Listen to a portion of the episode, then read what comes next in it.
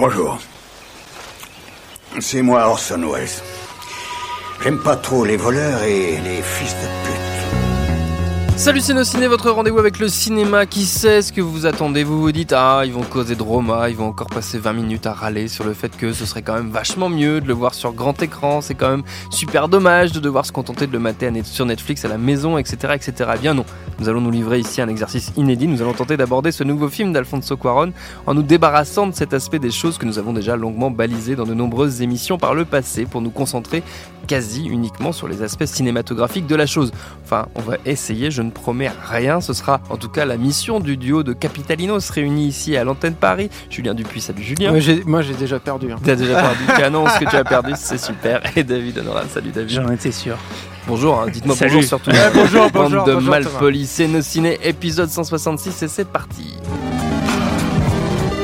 Monde de merde. Pourquoi il a dit ça? C'est ce que je veux savoir. Roma, comme son nom l'indique, ne se passe pas du tout à Rome, mais à Mexico, dans le quartier de Colonia Roma, au sein de la famille de Sofia Antonio, de leurs quatre enfants et surtout de leur employé de maison Cléo, tout ça se passant entre l'année 70 et 71, alors que le pays est secoué par des manifestations étudiantes réprimées dans le sang.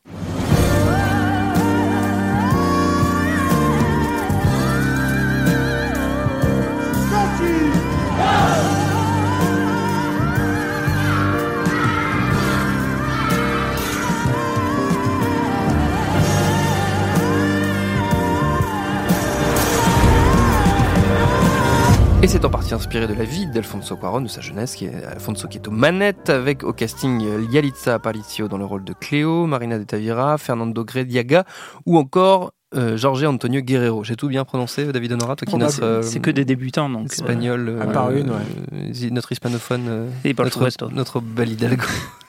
Moi bien. Émission. Julien Dupuis, ton avis sur Roma? Alors moi, je voulais parler déjà du fait que ce soit sur Netflix. Ça m'étonne pas du non, tout. Non, non, c'est ultra important parce que euh, comme Netflix, est arrivé très tard en fait sur mm. le film. C'est pas une production Netflix, c'est un film distribué par Netflix. donc ils sont arrivés. De le préciser. Non, mais c'est vrai, ils sont arrivés pendant la post-production, donc le film n'a pas été conçu pour ça.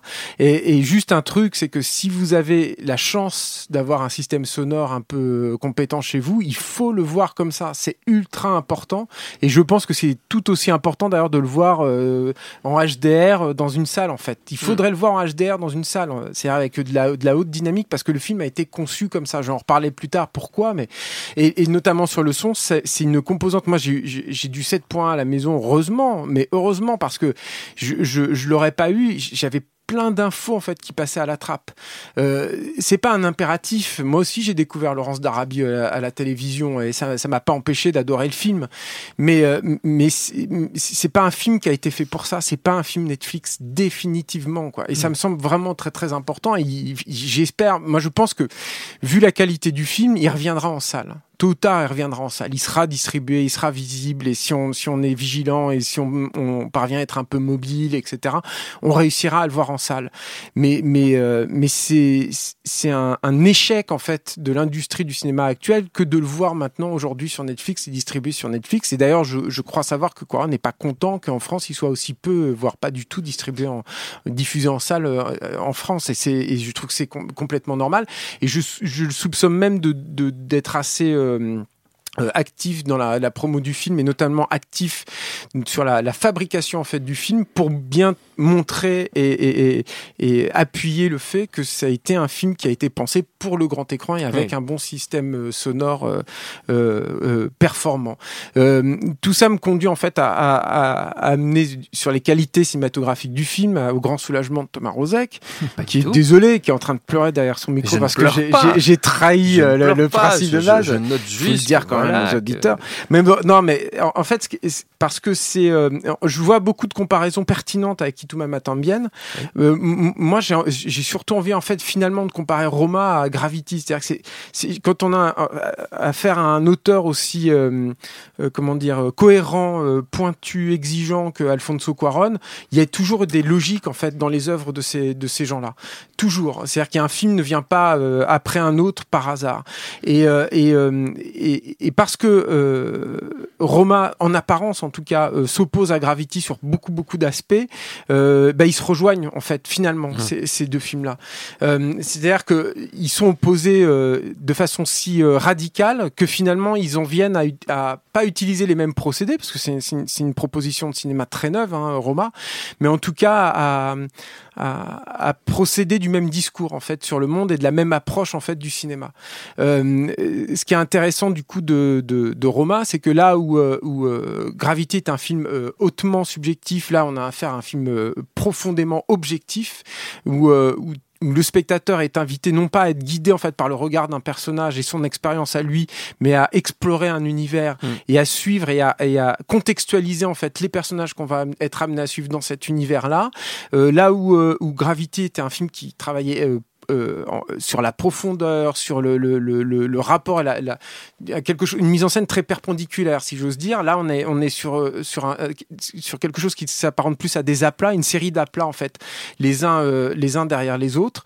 Euh, et puis là où, où Gravity était un film qui avait été énormément fabriqué en post-production, là, on est sur un film qui s'est beaucoup plus fabriqué au tournage, Oui. avec un tournage qui a été d'ailleurs extrêmement long. Hein. Je crois qu'il y a 110 jours de tournage, Mm. quelque chose comme Et ça assez compliqué. et très très très complexe Mm. mais je vais, je vais revenir pour ça et, et là-dessus mais euh, mais parce que en fait il a il a il, il avait en fait besoin de laisser le temps euh, à, à ses procédés à son environnement de se déployer devant la caméra pour capter ce qu'il ce qu'il cherchait alors ça c'est les apparences après dans la dans la réalité c'est pas si vrai que ça c'est-à-dire que c'est un film en fait qui a été énormément construit aussi en post-production notamment parce que euh, ils ont tourné euh, plusieurs prises euh, de la même scène, mais avec des, des ouvertures euh, différentes pour pouvoir capter le plus de déta- détails possible en fait et aller dans la, la, la richesse en fait de l'image, l'exploiter au maximum.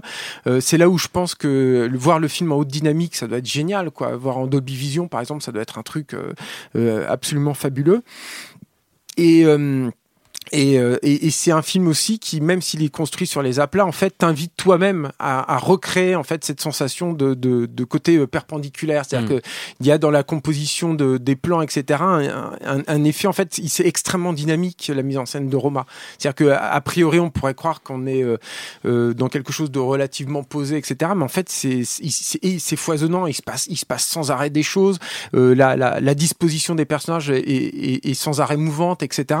Et et même s'il a fait appel à des acteurs amateurs, hein, qu'il a, il y a une ah, il n'y a pas beaucoup d'improvisation, c'est un film extrêmement écrit, y compris au son hein, d'ailleurs. hein, tout était euh, spécifié euh, déjà dès l'écriture. Donc ça, comme dans Gravity d'ailleurs, euh, c'est un film aussi qui a été euh, extrêmement précisément mis en scène.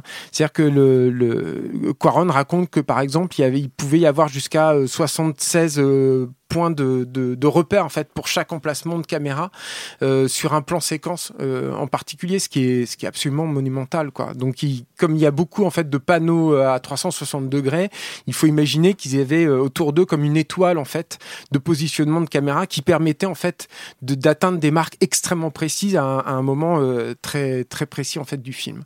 Et ensuite à le, le, le une des choses, en fait, c'est difficile parce que j'ai un peu du mal à en parler parce que je, je, je pense que quoi qu'on en dise, on sera en dessous de la vérité. Je pense aussi que Roma, c'est un film qui va rester. Moi, ça fait 20 ans que je fais ce métier-là. Il y a eu quelques fois des, des films comme ça que j'ai vus. Je me suis dit, ça, ça, ça va rester. J'aurais assisté à la sortie de ce film-là et je sais qu'il va rester. Ça m'avait Mm. fait ça avec, euh, avec Princesse Mononoke. Je suis, moi, je pense que Roma, ça restera. C'est un film qui, qui fera école, qui fera date, où on se dira, bah, c'est- comme Roma, ou, euh, qui fera référence ou qui vont euh, euh, susciter aussi des vocations, etc. Euh, donc, et le, truc aussi qui est très intéressant dans, dans Roma, je trouve, c'est euh, qu'il faut revenir sur la conception en fait du film, qui était un film qui était euh, censé euh, se dérouler sur plusieurs époques, était une espèce de grande fresque et, et, Oui. comme ça, et, et en fait, c'est a- apparemment avec une discussion suite à une discussion avec Thierry Frémaux à Cannes, qui serait revenu à une expérience beaucoup plus intime. Et ce qui est fascinant en fait dedans, mais qui était aussi un mécanisme qu'on retrouvait dans Gravity, c'est que euh, c'est en se recentrant euh, sur euh, sa vérité à lui, on va dire ça comme ça, à Quaron. C'est un peu pompeux, mais je pense que c'est assez parlant quand on voit le film. C'est-à-dire qu'il regarde son passé, ce qui s'est passé euh, dans sa vie, ce qui s'est déroulé dans sa vie et ce qui l'a marqué de la façon la plus franche et honnête possible. Et c'est en regardant ça et en, et en retranscrivant ça avec le plus d'authenticité et d'honnêteté possible qu'il atteint finalement quelque chose d'universel. C'est ça aussi la force, c'est-à-dire que c'est une chronique intime en apparence, Oui. Roma.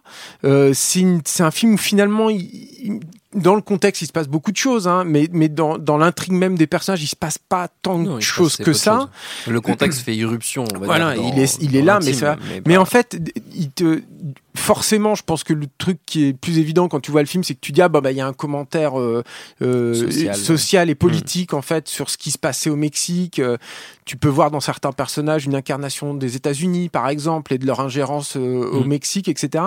Mais je pense qu'en fait ça explose encore plus tout ça. C'est-à-dire que comment en te, en, en te focalisant, en parvenant au micro, à, à- à saisir le micro, tu t'as- t'atteins quelque chose de macro, de, de, de gigantesque en fait. Mm. Et, euh, et, et, et- et du coup, tu as des strates et des strates et des strates de lecture en fait dans le film. Et euh, je serais extrêmement prétentieux en disant que euh, au bout d'une vision euh, du film avec aussi quelques petits morceaux derrière, mais au bout d'une vision, j'ai cerné la totalité de la richesse en fait thématique du film. Mais je, pense qu'on l'en- on l'entrevoit en fait. On se dit ah putain, mais c'est c'est c'est c'est c'est extrêmement puissant en fait ce qui est en train de se en, train de se passer là quoi. Et, et peut-être un dernier truc aussi sur sur sur le rapport à Gravity, c'est que en apparence, Roma, euh, parce que j'ai vu des comparaisons avec, certes- avec le néoréalisme italien qui sont Oui. pertinentes.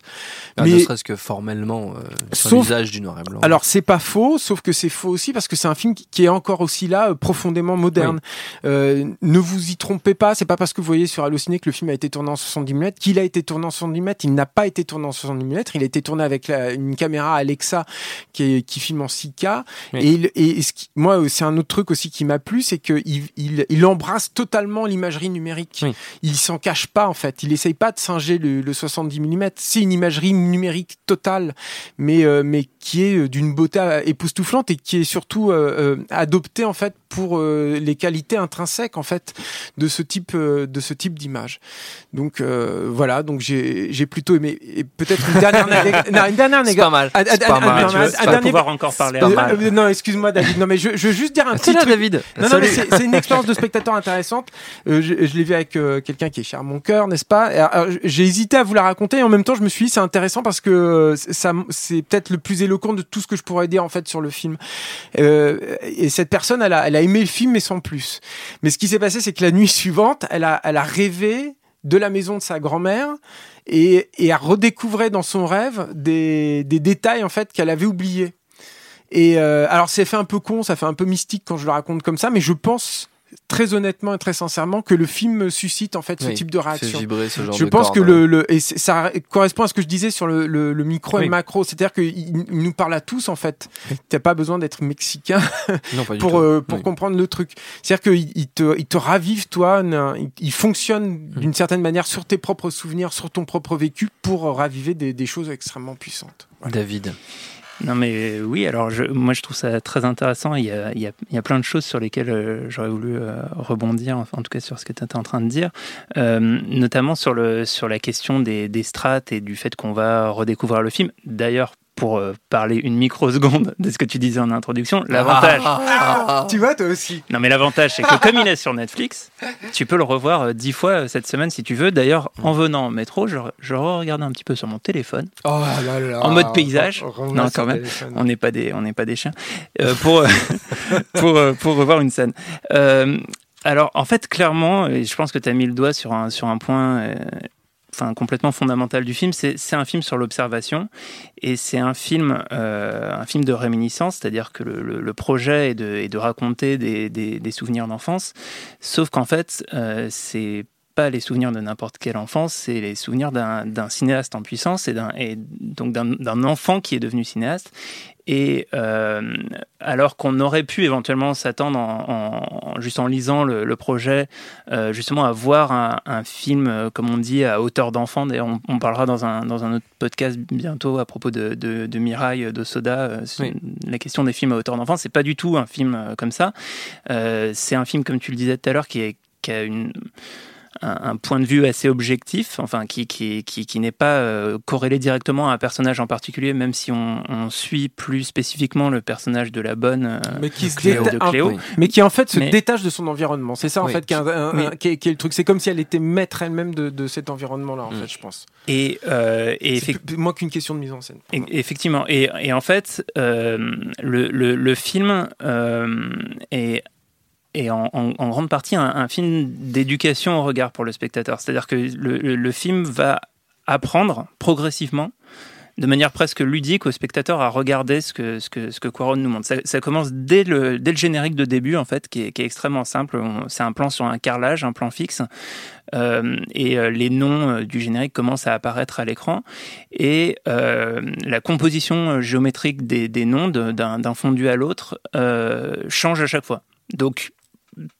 finalement, comme on n'a rien d'autre à voir que ça, on, peut essayer euh, d'anticiper. Euh, alors là, il va en mettre deux, deux un, un, gauche, un à droite. Ça va être un losange, un triangle, machin.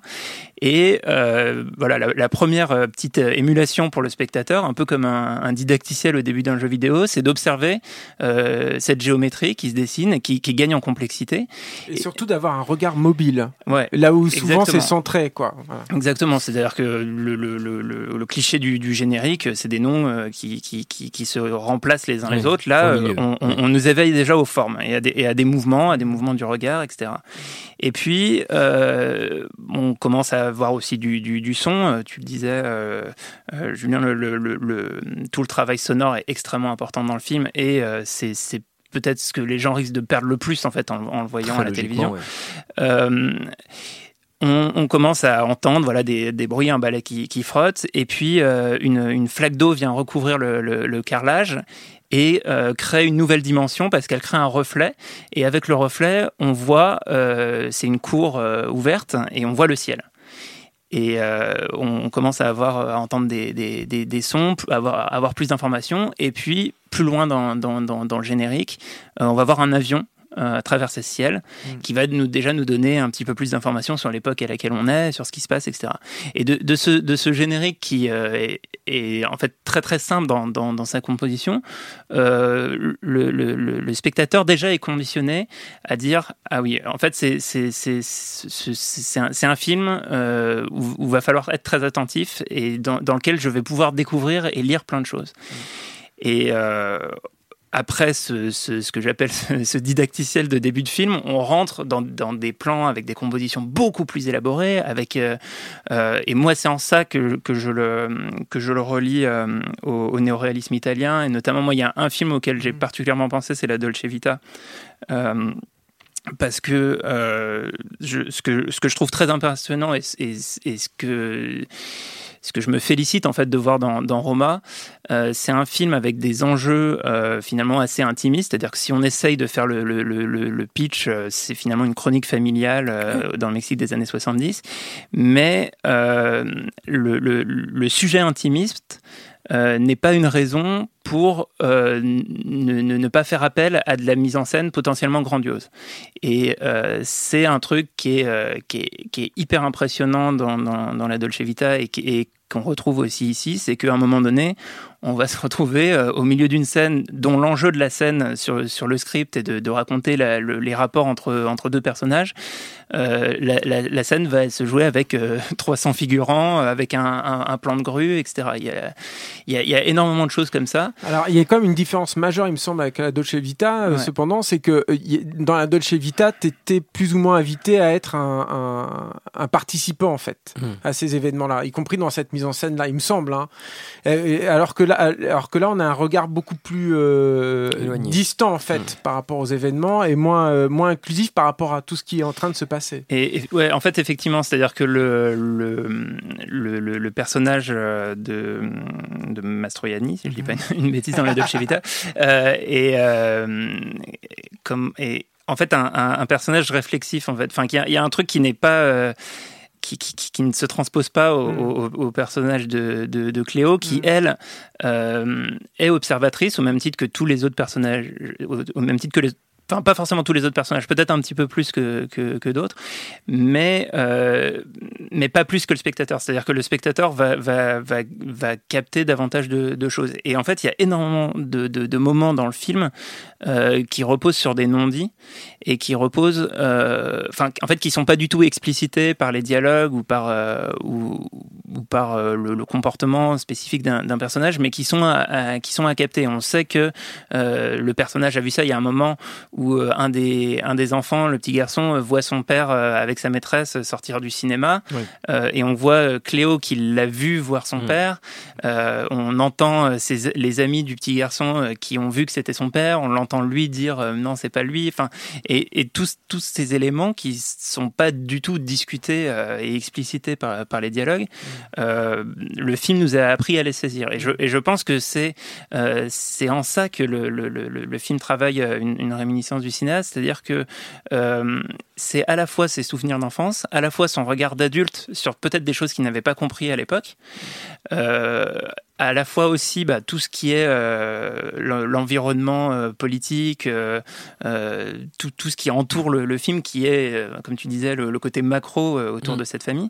Et moi, il y a un autre truc qui, qui m'intéresse vraiment beaucoup dans le film et qui, et qui qui m'émeut plus que plus qu'autre chose, c'est euh, le, le, le, rapport euh, le rapport du, du, film à, à, ce qui entre guillemets fait cinéma. Et moi, c'est quelque chose qui, qui, me bouleverse particulièrement au cinéma, c'est euh, quand un film va décrire euh, un, événement euh, finalement anecdotique, un, événement de la vie quotidienne, en utilisant toutes les armes euh, mmh. du, cinéma, d'aventure, d'action, etc., de suspense, en utilisant le suspense, en utilisant la mise en scène pour en faire quelque chose d'incroyable. c'est un, des, un des exemples qui pour moi illustre le, mieux ça, c'est le, début de La peau douce de François Truffaut, où le, personnage principal est en retard à l'aéroport. Euh, pour prendre son avion et euh, la scène euh, qui est la, scène de suspense va-t-il va-t-il attraper son avion et est filmée comme dans, dans un Hitchcock quoi. Mhm. et, et, là cette, cette, cette, cette ce, ce, film qui est une chronique qui raconte un moment de la vie d'une famille va être saisi par moments pour des choses qui sont pas forcément en soi si spectaculaires ou, ou si incroyables vont être transformés en aventure. Mm. Et, euh, et, et, il y a la scène qui sert à l'affiche, notamment le, la sur scène la sur la plage, mm. euh, qui est euh, extrêmement puissante et mm. qui, qui en fait, qui en fait un truc incroyable, alors que même si même s'il sauve un, elle sauve un gamin, mais c'est ça pourrait aussi être tout à fait anecdotique, c'est-à-dire que c'est notre regard qui fait que ce truc est important. Et en fait, juste après cette scène, la mère de famille annonce aux enfants qu'elle va se qu'elle va se séparer mmh. de, du mari et elle leur dit vous inquiétez pas euh, ça sera comme une aventure et, et, le et, ce, et pour moi le film raconte ça c'est extrêmement important d'observer la vie pour voir où est l'aventure et c'est ça qui, euh, c'est ça qui qui, qui, qui, nous fait, euh, qui nous fait vivre et c'est ça qui, euh, qui, est, qui est grandiose au cinéma. Mais de toute façon, le lien entre, j'irais même entre, il y a presque un triptyque qui est en train de se détacher, je pense, entre les Fils de l'homme, Gravity et puis Roma. Mm. Et le lien, c'est aussi, c'est aussi qu'est-ce qui rend un fonctionnement humain stérile ou fertile en fait. Mm. C'est aussi, ça, je pense que c'est une grande interrogation et qui est liée en fait à, ça, je pense, mm. plus ou moins. C'est-à-dire que le, alors là je veux pas du tout spoiler donc je n'irai pas trop là-dedans euh, par rapport à, Roma mais c'est une vraie interrogation et je pense que c'est là aussi où il rejoint quelque chose de totalement universel une problématique universelle. C'est que euh, dans quelles conditions euh, en fait notre fonctionnement humain en tant que communauté peut faire sens peut donner lieu à quelque chose ensuite ou ne peut rien donner voire même tuer toute velléité de continuer de de vivre. Et, je pense d'ailleurs que sur certains aspects, euh, Roma est un film beaucoup, beaucoup plus sombre que Les Fils de l'Homme. Je trouve qu'il y, a un truc dedans mm. qui est... Euh, qui est vraiment bouleversant et mm. vraiment euh, qui moi qui m'a vraiment secoué en fait qui est, il y a quand même un, comment dire, je, pense qu'il y, y, a un dénouement, il te montre la voie, c'est-à-dire qu'il y, a un, il y a un truc qui se recompose et qui hmm. est, qui est extrêmement positif, ouais, et qui te montre, bah voilà, ça peut aussi fonctionner comme ça.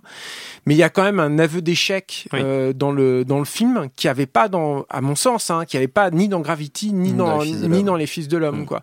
Ou euh, bizarrement dans les Fils de l'homme, qui est un film quand même vraiment anxiogène sur plein d'aspects. Hein, euh, euh, ben voilà, mine de rien, il y a un truc, on te dit, voilà, c'est mmh. là, tu vois, il peut y avoir de la lumière là. Alors que je, trouve que dans Roma, il y a plus de. Ça, ça s'apparente plus à c'est très problématique, ça va rester problématique, mais C'est la merde. à l'intérieur de, ce- aller. de ce problème, on peut trouver aussi une autre Mm. voie et un autre, un autre chemin.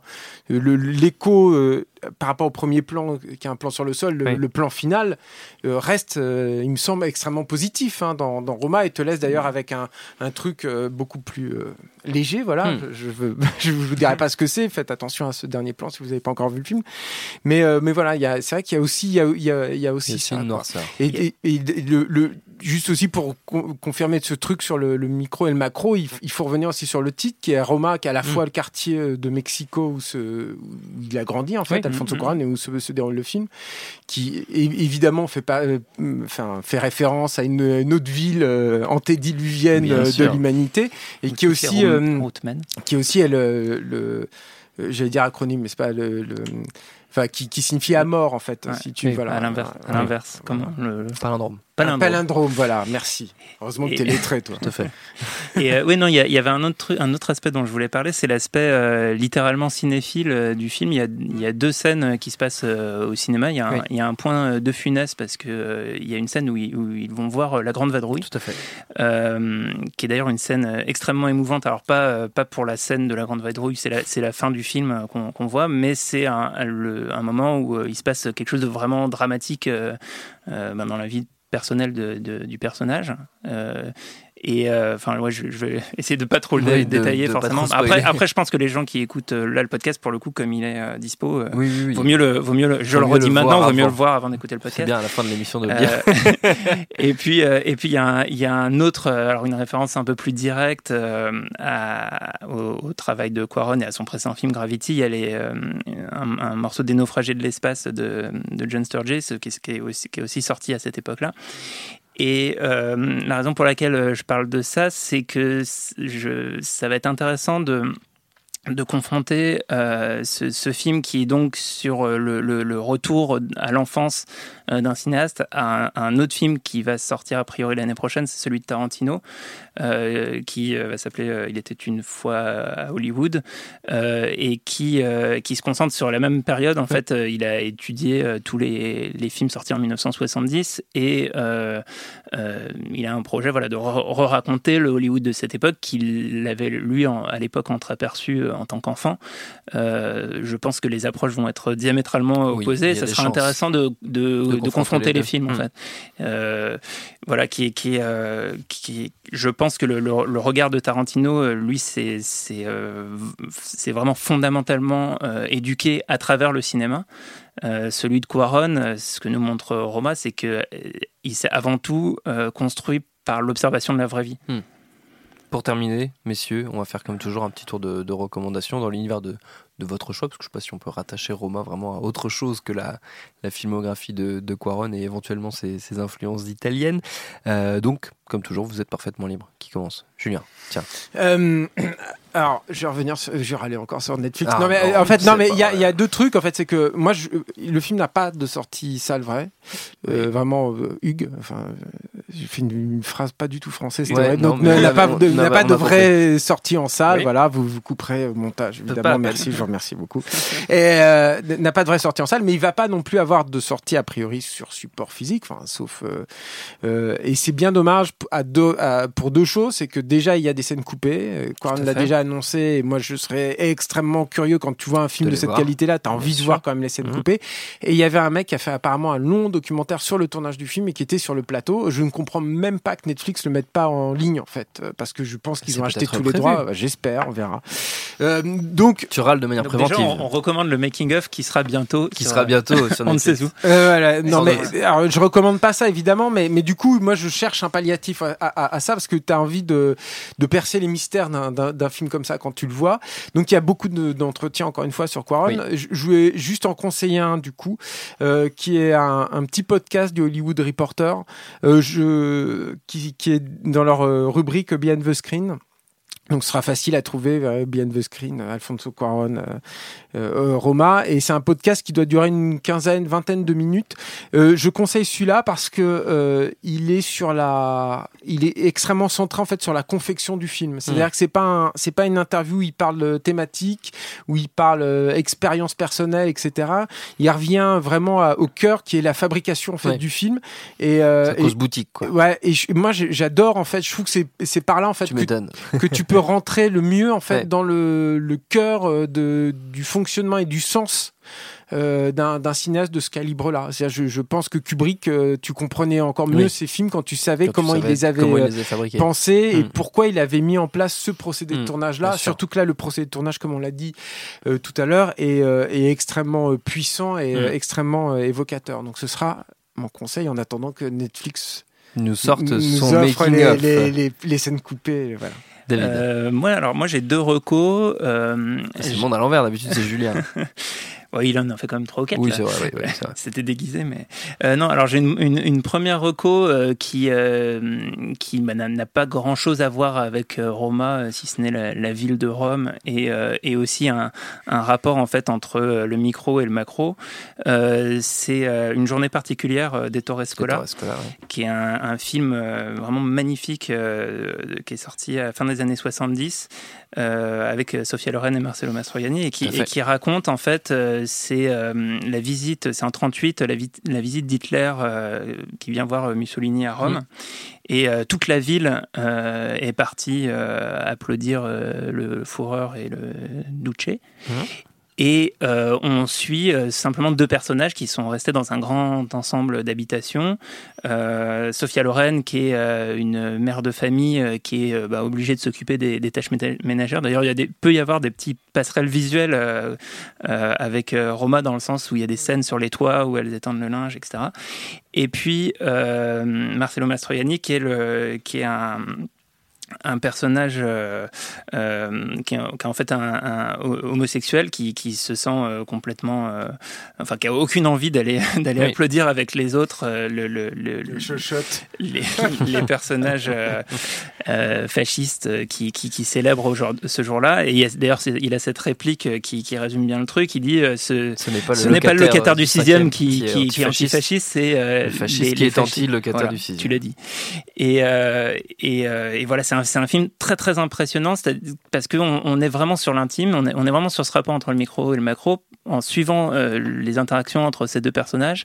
Et pendant tout le film, on, entend euh, la, rumeur, euh, le, bruit de la ville, de la foule au loin qui, acclame les, deux, dirigeants fascistes voilà, qui, sont en train, de célébrer. C'est un, film vraiment très impressionnant et que, que, que je conseille de, de, de regarder. Ah. Euh, et euh, et j'ai une autre co alors qui, re- Allez. qui, qui vient d'un C'est qui, qui, qui est sur Netflix et qui vient d'un Ah, d'un de il nos pas être auditeurs. content, Julien. Non, c'est un, documentaire. Alors, c'est un de nos auditeurs. euh, son pseudo, c'est Fidele, Fidele Concilium, si je le dis bien. Euh, et c'est un documentaire qui, que vous pourrez voir en complément des podcasts qu'on va faire sur le western au moment des fêtes. S'appelle Sad Hill Unhearted. Unhearted. Et c'est un documentaire. Unhearthed, non, Unearthed. Ouais, Ouais. Unearthed. Ouais, je suis putain, Je pense, en, en- en écrivant mal le truc, j'ai Mm, j'ai eu du mm, mal à le reprononcer. Euh, Sadil Unearthed. Et euh, alors ça s'ouvre sur un concert de Metallica, mais ça n'a rien à voir ensuite, euh, même si le, le- le- le chanteur de Metallica intervient dans le documentaire parce qu'il est fan du Bon, la Brute et le Truand. Oui. Et ça parle de la restauration du cimetière de la scène finale du Bon, la Brute et le Truand. La scène du, du pistolet et de la pelle. Exactement, cette euh, célèbre scène. Et, euh, et ça fait intervenir euh, tout un tas de monde. Joe, Dante, Alex de la Iglesia, etc., qui parlent à la fois du film, à la fois de ce lieu à Almeria qui, qui a beaucoup compté dans l'histoire du western. Et c'est disponible sur Netflix. Magnifique. Puis il y a James Hetfield dedans, donc le chanteur de Metallica. C'est toujours bien quand il y a James Hetfield. Merci beaucoup à tous les deux. Notre temps est écoulé. Merci à Jules à la technique. Merci à l'antenne pareil pour l'accueil. Rendez-vous sur binge.audio, le site de notre réseau de podcast Binge Audio pour retrouver toutes nos émissions, le programme des prochaines, les dates d'enregistrement en public si vous voulez venir nous voir. Puis en attendant, on vous dit à très vite. Binge.